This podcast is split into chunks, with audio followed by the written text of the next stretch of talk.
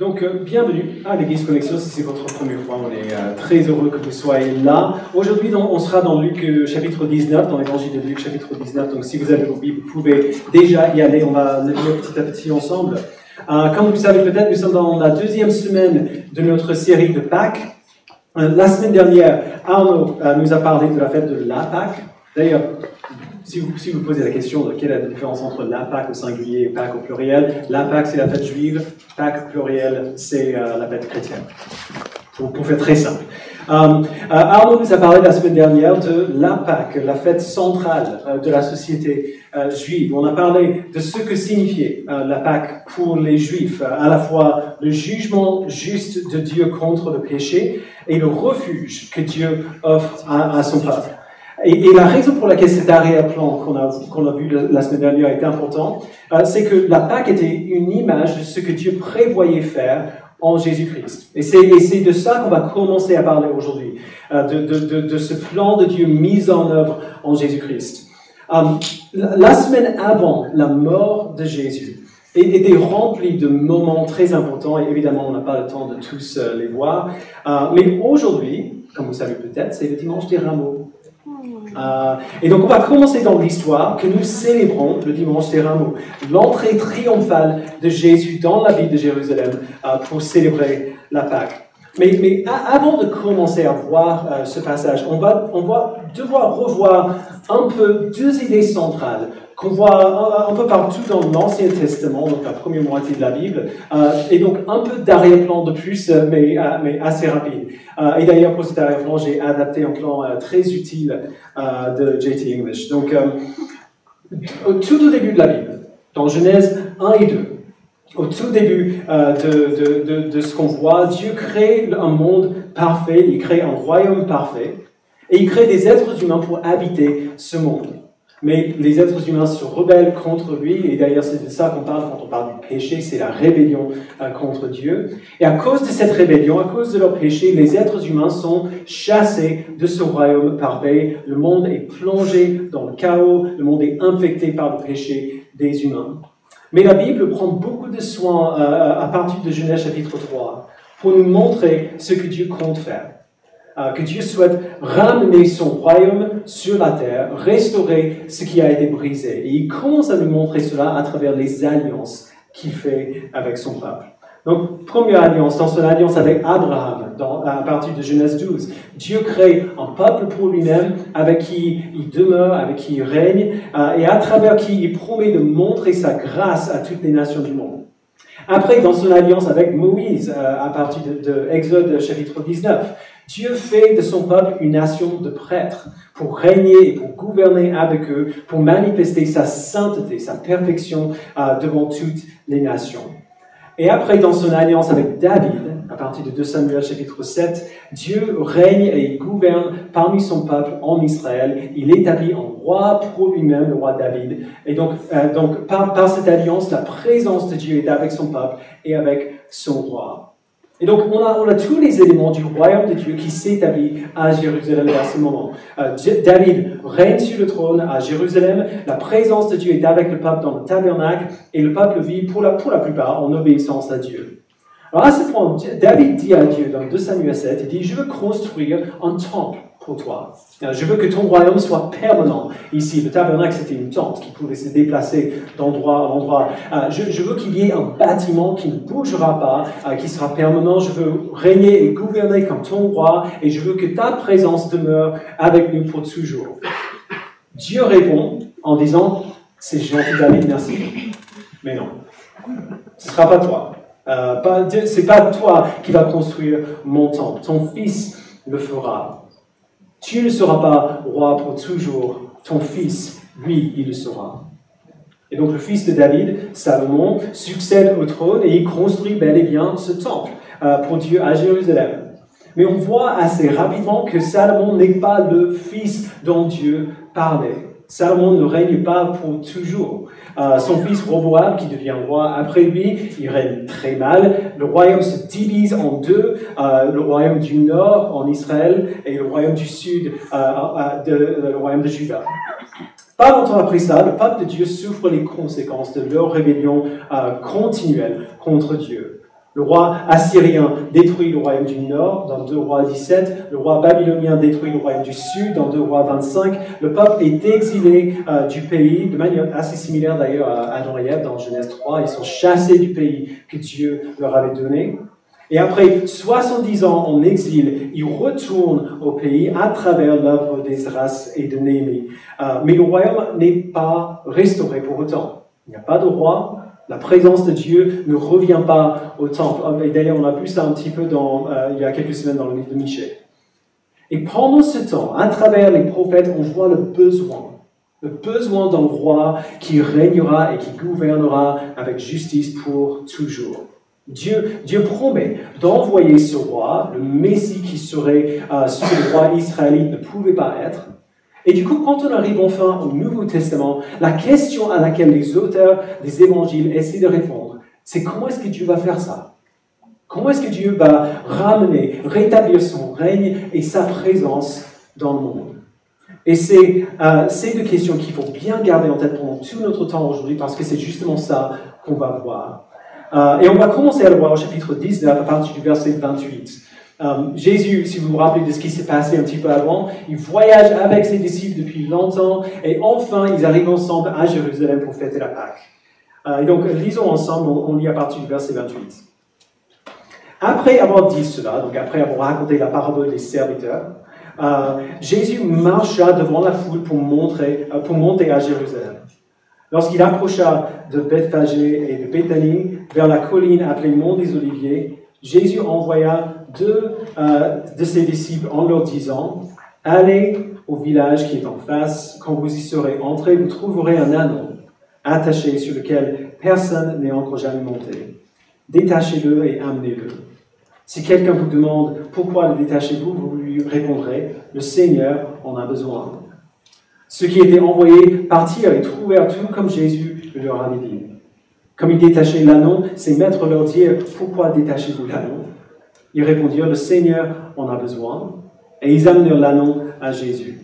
Après avoir jeté leur manteau sur son dos, ils firent monter Jésus. Alors, on va s'arrêter là pour l'instant. J'aime beaucoup cette partie. D'abord parce que, euh, euh, pour, ce que Jésus dit à ses disciples de faire avant euh, d'entrer dans Jérusalem. Il parle à deux disciples, il dit, allez dans le village, trouvez un âne, il leur dit de prendre l'âne, euh, avec eux, et il leur dit euh, ce qu'il faut faire si le propriétaire résiste. C'est fou, mais ça marche. Euh, genre, ils, y vont, ils trouvent l'ânon, et quand le propriétaire dit pourquoi vous prenez mon âne, il leur dit le Seigneur en a besoin, et apparemment le, le propriétaire, ok, pas de souci, allez-y. mais pourquoi un âne? De tous les animaux possibles, pourquoi un ânon On appelle cette entrée à Jérusalem l'entrée triomphale. Qu'est-ce qu'il y a de triomphal dans un âne? Euh, Rien du tout. Et c'est bien ça l'idée. Il faut nous souvenir que les auteurs des évangiles étaient des théologiens excellents. Excellents. Ils prennent le soin d'inclure les détails qui montreront que Jésus accomplit des choses que Dieu avait prédit au sujet de son Messie on le voit dans, l'Ancien Testament, dans le livre de Zacharie, le Seigneur, euh, Dieu parle à travers son, prophète euh, du Messie, ce roi que Dieu allait envoyer à son peuple pour établir son règne parmi eux. Donc le prophète dit, Zacharie 9.9, Réjouis-toi, fille de Sion, lance des acclamations, fille de Jérusalem, voici ton roi, qui vient à toi, il est juste et victorieux, il est humble et monté sur un âne. Sur un âne, le petit du ânesse. Et donc, c'est ce que Jésus fait. Il vient à Jérusalem comme ce roi promis, comme Dieu l'avait déjà prédit. Peu importe à quel point cette prédiction était bizarre. Et d'ailleurs, on va, on va y revenir dans un instant. Donc, il se prépare. Au verset 36 euh, de Luc 19, on voit, à mesure qu'il avançait, donc Jésus est en train d'entrer dans la ville, à mesure qu'il avançait, les gens euh, étendaient leurs vêtements sur le chemin. Déjà, il approchait de Jérusalem, vers la descente du mont des Oliviers. Alors toute la foule des disciples, remplis de joie, s'est à adresser à voix haute des louanges à Dieu pour tous les miracles qu'ils avaient vus. Ils disaient, Béni soit le roi qui vient au nom du Seigneur. Paix dans le ciel et gloire dans les lieux très hauts. donc on a, on a Jésus qui s'approche de la ville avec des vêtements euh, étendus euh, par terre sur le chemin comme une sorte de tapis rouge. Et ce groupe de disciples autour de lui qui le proclament littéralement comme le roi, le roi que Dieu a promis d'envoyer. C'est une image qui nous rappelle euh, pas mal la, grande pompe autour de, la monarchie en Angleterre. les, les, foules qui se rassemblent pour célébrer la famille royale. Quand on pense à la royauté, on pense à ce type d'éléments, à ce type de, euh, foule qui entoure et qui célèbre euh, ce qui se passe. Et c'est ce qu'on voit. Les disciples se rassemblent autour de Jésus, ils l'invitent dans la ville, ils le célèbrent comme roi. Et, mais évidemment, ça ne plaît pas à tout le monde, ça rend fou les autorités religieuses. Verset 39, du milieu de la foule, quelques pharisiens dirent à Jésus, Maître, reprends tes disciples. Autrement dit, euh, euh, tu, n'es pas qui ils disent. Tu n'es pas euh, ce roi. Ordonne-leur de dire la vérité. Mais Jésus répond, verset 40, Je vous le dis, si eux se taisent, les pierres prieront. Autrement dit, mes disciples savent quelque chose que vous ne savez pas, chers religieux. Mes, mes disciples savent ce que vous ne savez pas. Pour toute votre connaissance de la loi de Moïse, de la Bible, ces gens ordinaires et même la terre elle-même, même les pierres, ça plus sur moi que vous. Donc on a cette entrée incroyable de Jésus à Jérusalem en tant que roi. C'est une des premières fois dans tous les évangiles euh, synoptiques, euh, en gros euh, tous les évangiles à part l'évangile de Jean, où on voit Jésus s'approcher de son royaume comme un roi qui prend le trône. Avant, il avait annoncé plein de fois que son royaume, euh, que le royaume de Dieu euh, est proche du royaume de Dieu. Et là, là, c'est la première fois où on voit Jésus s'approcher de ce royaume en tant que roi. Le royaume est venu et c'est moi le roi de ce royaume. Mais ces images royales sont mises ensemble avec des éléments qui semblent pas trop convenir à l'occasion. Les rois montent sur des chevaux, pas sur des ânes les, rois sont accueillis par le royaume entier, par tout, par tout le royaume, non pas par une petite foule de personnes qui le connaissent. Les rois marchent sur des tapis de couleur royale et, pas sur les vêtements des gens ordinaires qui sont jetés par terre. Et ce mélange étrange d'éléments royaux et quelque part honteux continuera pendant tout le temps que Jésus passe à Jérusalem. Les rois s'habillent euh, de vêtements royaux non pas d'une couverture qu'on a pris euh, d'un cheval placé sur un dos qui est déchiré. Les rois sont couronnés à des couronnes d'or, pas des couronnes d'épines. Les rois s'assoient sur un trône, ils ne montent pas sur le trône en se laissant trouver sur le trône. Vous comprenez, le royaume de Dieu est fondamentalement différent des royaumes des hommes. Dans le royaume de Dieu, ce qui semble désigner la pauvreté signifie vraiment la royauté. Ce qui semble montrer de la faiblesse montre vraiment de la supériorité. Ce qui semble indiquer la défaite indique vraiment la victoire.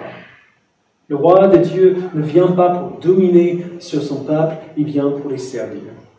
Il vient pas pour punir son peuple, il vient pour être puni pour son peuple.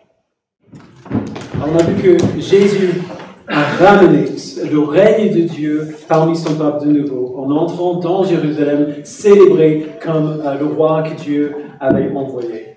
Et maintenant, euh, descendez avec moi au chapitre 19 encore, jusqu'au verset 45. Jésus est entré dans la ville en tant que roi. À travers lui, Dieu ramène son royaume et, son règne à Israël. Mais il ne ramène pas seulement son royaume, il devait aussi ramener sa présence parmi son peuple. Jésus est Dieu. Pour info. Jésus, c'est la deuxième personne de la Trinité, le Fils, Dieu fait homme. Euh, d'ailleurs, euh, on, est en train de déménager. Hier, il y avait un gars qui livrait notre. Euh, Qu'est-ce qu'il livrait? Qui livrait notre cuisine. et, il, était musulman, il était très curieux. Et quand il a appris que j'étais pasteur, il me questionnait beaucoup sur Jésus. Alors, alors vous, vous dites qu'il est le Fils de Dieu, mais non, mais pas Dieu, c'est ça? Non, non, non. Fils de Dieu et Dieu. Ah ok, Fils de Dieu et Dieu, ok, j'ai compris. Je ne sais pas s'il a compris ou non, mais en tout cas, c'était euh, intéressant comme discussion. Jésus est Dieu. Dieu lui-même. Du coup, c'est évident que lorsque Dieu vient enfin rétablir sa présence sur la terre en forme humaine, il va à l'endroit où la présence de Dieu a demeuré avec son peuple dans le passé. Il va au temple. Jésus ramène la présence de Dieu au temple de deux manières distinctes. La première est toujours surprenante, euh, peu importe combien de fois on la lit.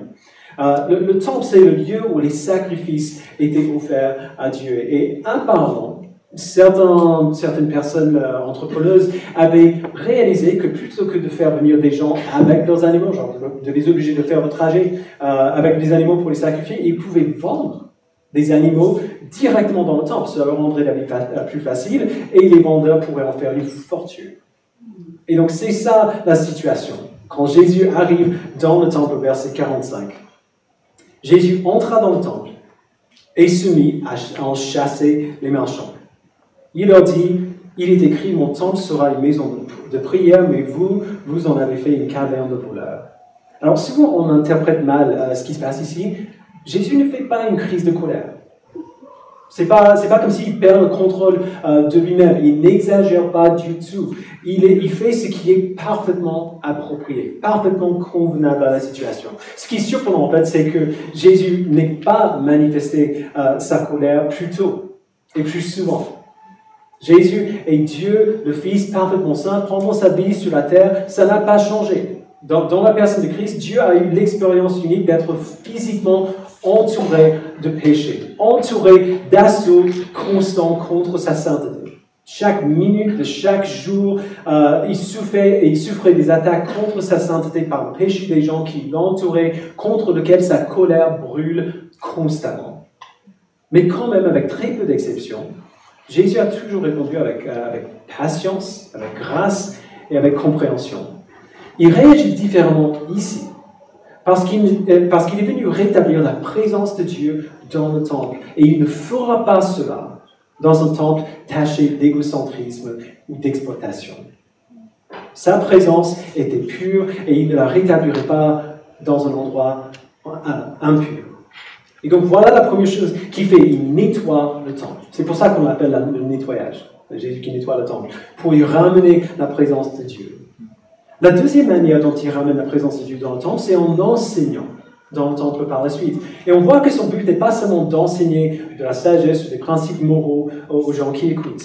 Verset 47, il enseignait tous les jours dans le temple. Les chefs des prêtres, les spécialistes de la loi et les chefs du peuple cherchaient à le faire mourir, mais ils ne savaient pas comment s'y prendre, car tout le peuple l'écoutait, suspendu à ses lèvres. Alors quand, Jésus a nettoyé le temple, il faisait une reproche aux autorités religieuses qui ont, laissé le temple se salir. Et quand il enseigne dans le temple, il montre son autorité supérieure à celle de, ses autorités religieuses. Et voici le moment où les autorités religieuses commencent à en avoir assez, vraiment. Ils ne peuvent rien faire pour l'instant parce que les gens aiment ce que dit Jésus, mais maintenant les chefs religieux cherchent activement à le faire Et ce qu'on sait de la suite de ce passage, c'est que pour tuer Jésus, ils vont faire l'impensable. Avant la venue de Jésus, il n'y avait rien que les autorités religieuses détestaient plus que Rome, parce qu'ils vivaient sous l'occupation romaine. Mais maintenant, pour eux, Jésus est encore pire. Et donc, ils vont décider de se mettre en partenariat avec Rome pour l'enlever en nettoyant le temple et en y enseignant, Jésus commence les événements qui l'amèneront très bientôt à la croix. Et il le sait très bien. Dieu a envoyé son roi, son roi a ramené le règne de Dieu et la présence de Dieu de nouveau parmi le peuple de Dieu. Mais ce royaume euh, ne s'établira pas de la manière attendue. Alors maintenant, on va faire un grand saut euh, on a été dans le chapitre 19, allez avec moi jusqu'au chapitre 22. Dans le chapitre 20, euh, euh, entre le chapitre 20 et le chapitre 22, Jésus continue d'enseigner, tout simplement. On, a plein d'enseignements de, Jésus à, pendant ces chapitres. Maintenant, au chapitre 22, au milieu, l'appel de la Pâque est arrivé. Jésus avait demandé à ses disciples de faire des préparations pour le repas de la Pâque, et maintenant, ils se trouvent tous ensemble dans une pièce à table. C'est le dernier repas que Jésus va manger avant sa mort. Donc lisons ensemble euh, Luc 22, chapitre 14, euh, pardon, verset 14. Quand l'heure fut venue, il se mit à table avec les douze apôtres. Il leur dit, j'ai vivement désiré manger cette Pâque avec vous avant de souffrir. Car je vous dis, je ne la mangerai plus jusqu'à ce qu'elle soit accomplie dans le royaume de Dieu. Puis il prit une coupe, remercia Dieu et dit, prenez cette coupe et partagez-la entre vous. Car je vous le dis désormais, je ne boirai plus du fruit de la vie jusqu'à ce que le royaume de Dieu soit venu. Ensuite, il prit du pain. Et après, après avoir remercié Dieu, il le rompit. Et il leur donna en disant, ceci est mon corps qui est donné pour vous. Faites ceci en souvenir de moi. Après le souper, il prit lui-même la coupe. Et la leur donna en disant, cette coupe est la nouvelle alliance en mon sang qui est versée pour vous. Cependant, celui qui me trahit est avec moi à cette table.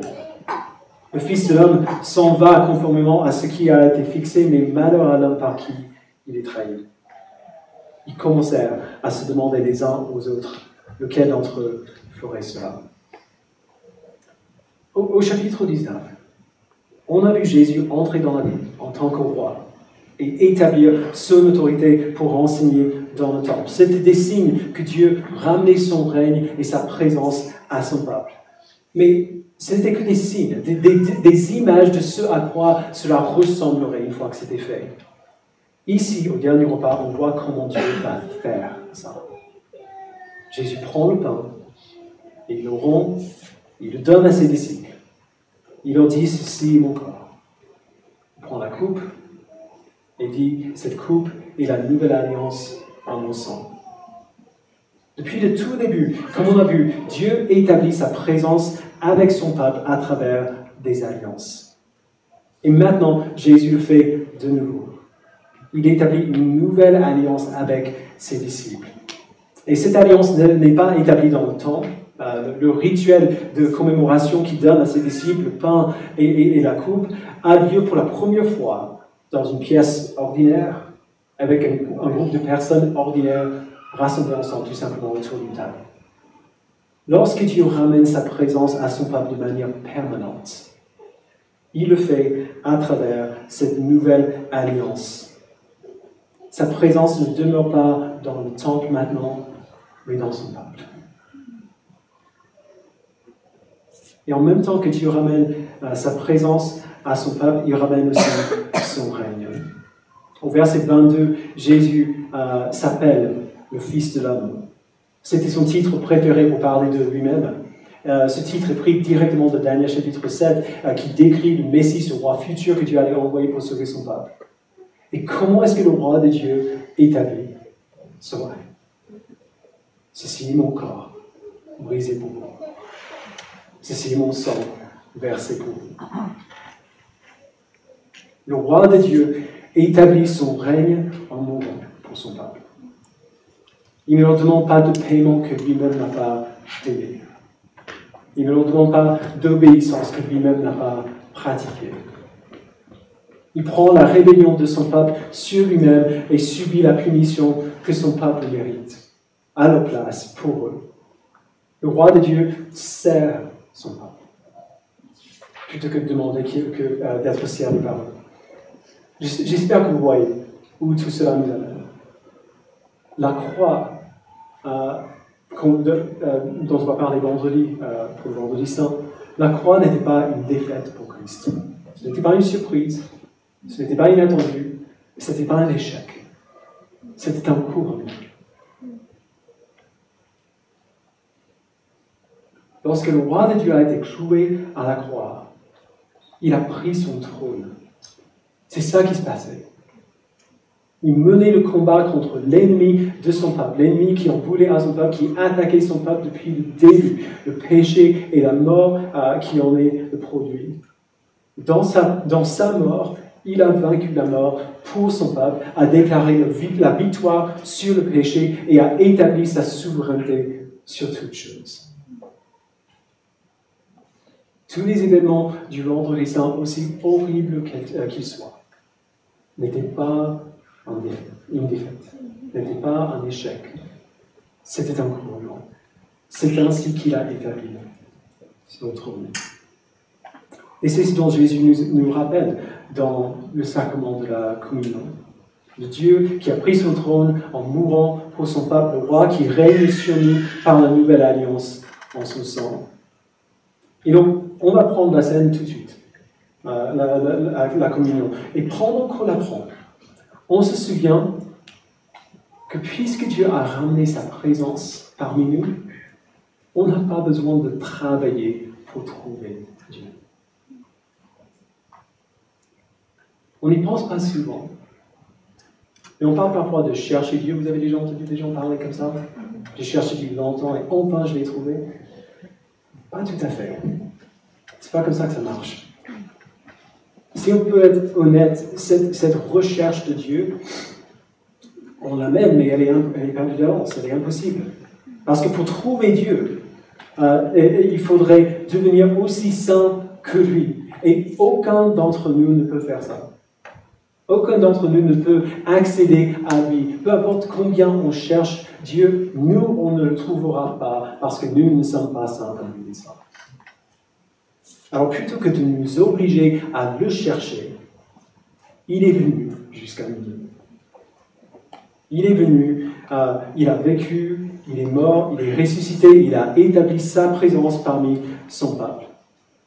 Et ça veut dire que si on est ici, au milieu de son peuple, on n'a plus besoin de chercher Dieu.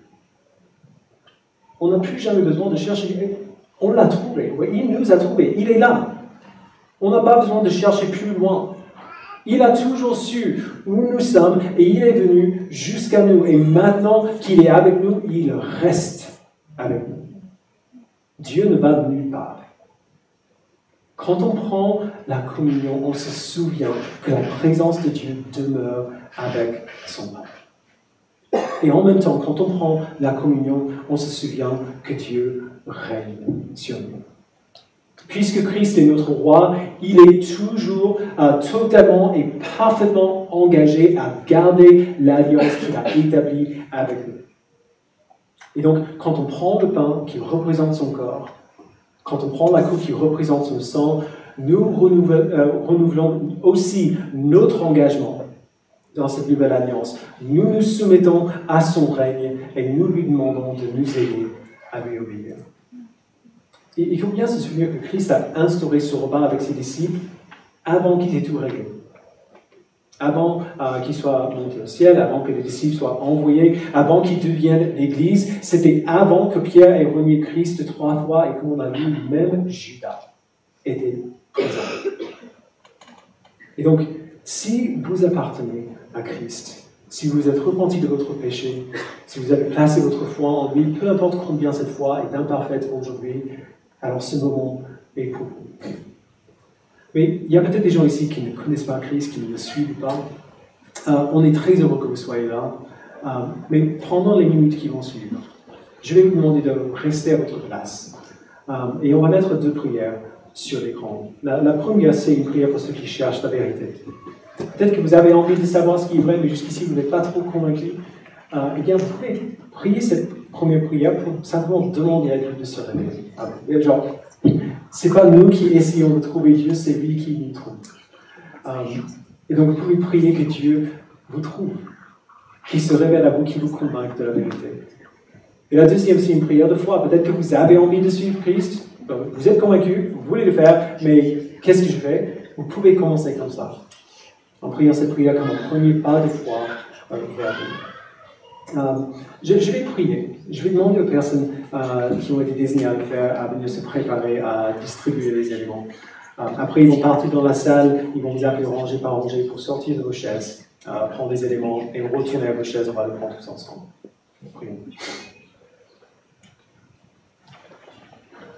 Père, merci pour le corps de ton Fils, pour les pour nous, le sang de ton Fils versé pour nous. Merci pour la venue de Jésus-Christ, à travers qui tu as rétabli ton, ton règne et ta présence parmi ton peuple. On sait que depuis toujours tu règnes sur toutes choses, mais il y a tellement, tellement de gens, et même nous avant, qui ne savent pas que c'est toi qui règnes sur toutes choses. Qui, qui rejettent ton, euh, ton règne, qui rejettent ton autorité. Merci Père d'avoir envoyé ton Fils demeurer parmi nous. Merci de t'être révélé à nous à travers lui, afin que nous sachions que tu règnes sur toutes choses, afin que tu ne sois pas une idée un peu vague de ce qui pourrait être, mais que tu sois notre roi qui règne sur nous, qui demeure avec nous et en nous.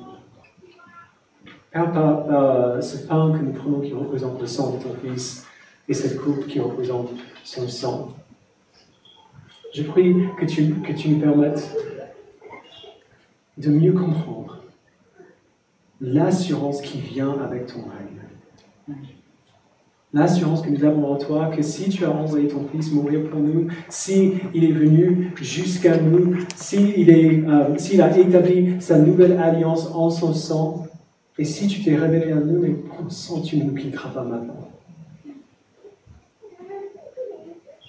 Ça n'a jamais, ça, jamais euh, été sur nous d'aller jusqu'à toi, d'accéder à toi, d'être assez bon pour être à toi tu es descendu jusqu'à nous. Et si tu as pris cette initiative au début, tu ne changeras pas de plan en mi-chemin. Merci Père pour cette assurance que l'avenir de notre foi ne dépend pas de nous aussi, pas plus que le début. Permets-nous, Père, de nous reposer dans cette assurance que nous avons en toi, en toi, par ce moment de communion. Au nom de ton Fils, nous prions. Amen.